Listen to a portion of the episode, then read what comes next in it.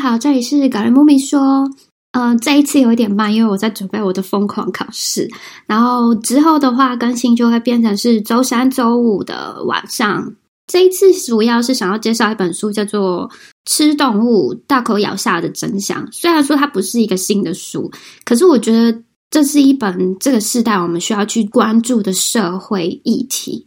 它影响到了我们的温室效应，大家都知道温室效应越来越严重了。我觉得每天在餐桌上面少不了的一定就是吃肉，就像我们早上吃的猪肉三明治啊、咸酥鸡啊、鸡排这些，它全部都是来自这些食用的动物。可是我们都没有去好好的想过，说到底手中的食物它是怎么来的，它背后到底有怎么真相？或者是有些时候是我们刻意的去忽略它，就比如说这本书，其实我一直很想要翻它，可是我终究还是隔了很久之后才把它翻开，因为其实这是蛮悲痛的一件事实去了解。我去查资料，根据卫生组织的数据，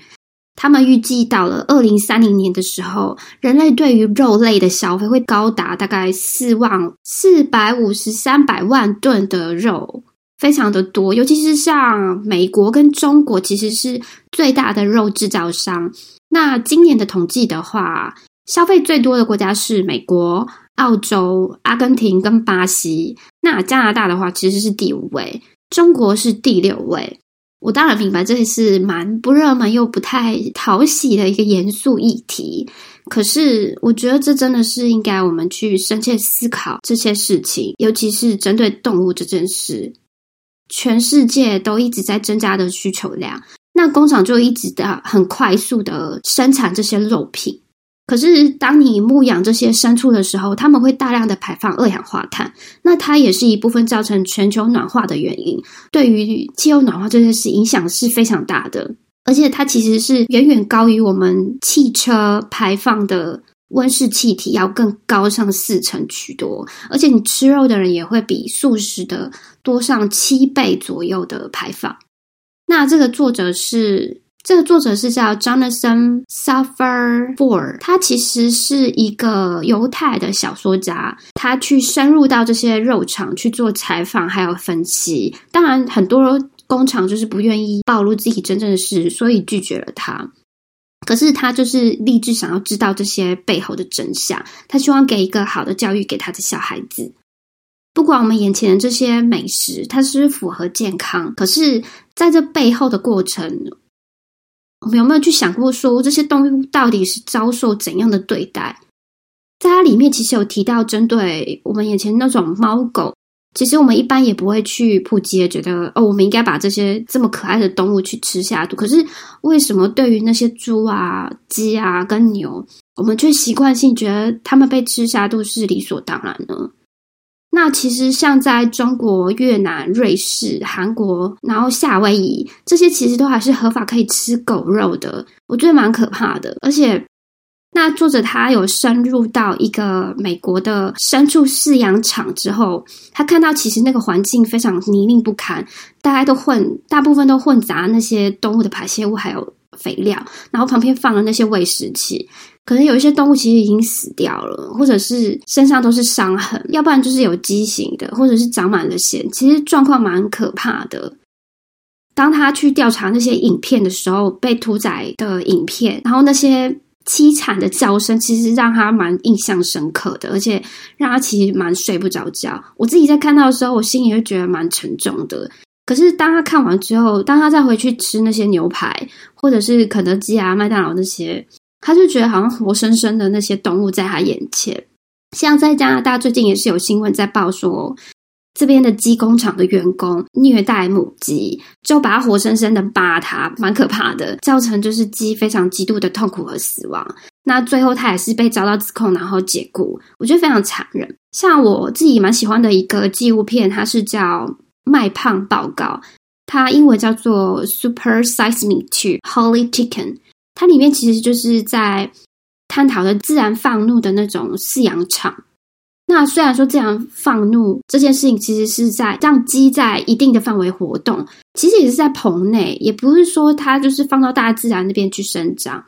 这导演他本身就自己用加入去开素食产业这件事情，然后从头到尾从饲养去选择到设计食谱，然后去销售这件事情，在他的店面让顾客知道所有的事实，到底这些猪是怎么来、怎么宰杀，他都在店里有完全的揭露事实，而并非像真正素食业，他其实 cover 了很多事实，不愿意告诉你。他们针对像背后的组织会有那种。很不道德的抽取一些费用，尤其是对那些比较贫穷的屠宰场的话，其实我觉得这纪录片也蛮适合看的。如果你是支持这个话题的人，当然每个人都是觉得预期想要新鲜的食物，可是我觉得真的是十足的谎言，因为这些工厂为了要呼应这些需求，然后像鸡的话，他们大部分都会被注射了快速成长，只是为了快速被宰杀，然后可以贩售出去。像譬如说，就连有机的那种放养，它也是四十二天。那一般的话就是三十九天，他们根本就还没有过那些发育期，其实很小状态还没成熟就被屠宰，就通通都是因为我们市场需求非常的大。他有说到一个记者，他其实是对那激情的检验拜访了大概三十七间的屠宰场，可是那些检验的人，他们都说，其实很多像每个星期都有那种几百万只流脓，或者是。沾满了那些绿色排泄物，或者是细菌感染，或者是有缺陷或皮肤病的，呃，就直接贩售给消费者。而且那种冷却槽还有那种粪便水，其实飘着蛮多细菌的，而且这很容易就是交叉感染。可是业者为了要那些利润，所以就是对外宣称都是没有这一回事。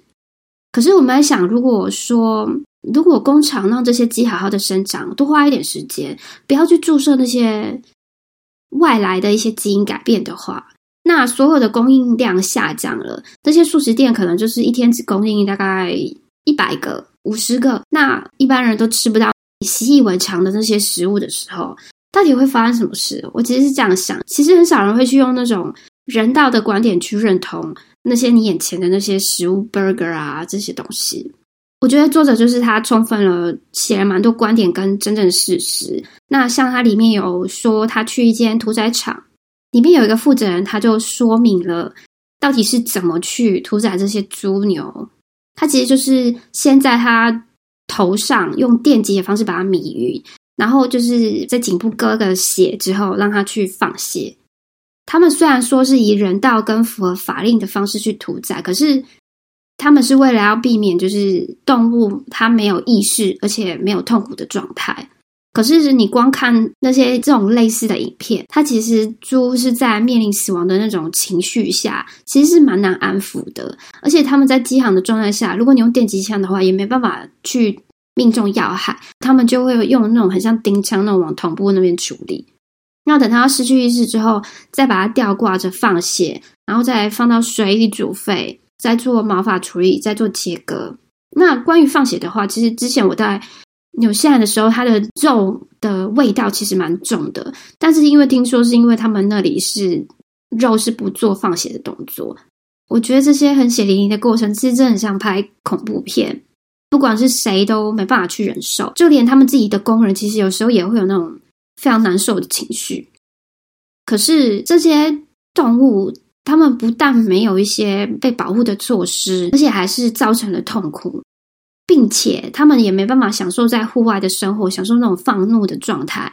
他们只能就是在一个人造的环境又脏乱的地方，就只是为了符合现代化的需求。其实也有比较善良的一些事主，他为了要让猪只有很好的一些空间跟环境，并且就是像怀孕的那种母猪，他就会固定的让他们享受户外的野生生活，就让他们觉得可以生产比较好的品质的肉类，并且他们是以比较人道的方式，还要以动物动物的福祉这些为基准，而且他们自己有。良好的一些兽医，并且强调就是在动物没有意识的状态下去做屠杀，就比较回归到人性化的一些养殖，而不是那种很残酷的去生产肉品的工艺上。相信动物其实他们不是生来就是要任人宰割当做食物的。如果说越来越多人知道这个，支持那些比较未来性向那种放怒方式的养殖动物的永续农场，让动物有一个更舒适的生活。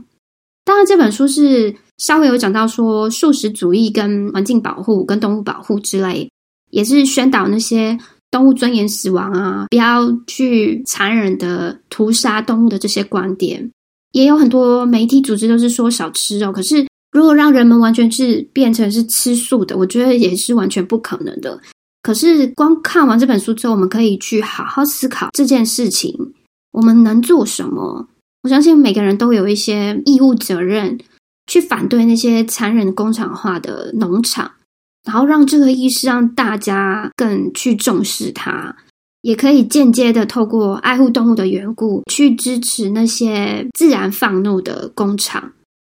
透过行动的方式来支持。我自己虽然说也没办法完全吃素，可是我在看完之后，我还是下降了对于吃肉的分量，然后心里其实会感激，并且如果说它有一些是针对人道的部分的厂商的话，我会刻意的去支持。未来就是变成是人造肉，像 3D print 的这种，我相信会更有帮助在改善动物养殖跟。希望这个导读对你有所帮助。那我也希望这个意识能够有更多人去知道，更多人去支持，而并非去忽视这个问题。虽然有点严肃，不过还是谢谢你耐心的收听。如果你喜欢我的 podcast，请继续支持我。如果你更喜欢文字的话，你可以到我部落格去看一下。感谢你。